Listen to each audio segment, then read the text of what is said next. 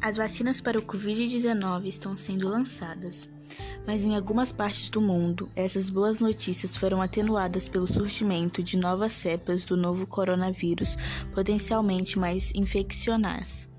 Exatamente como a pandemia evoluirá tornou-se mais incerto.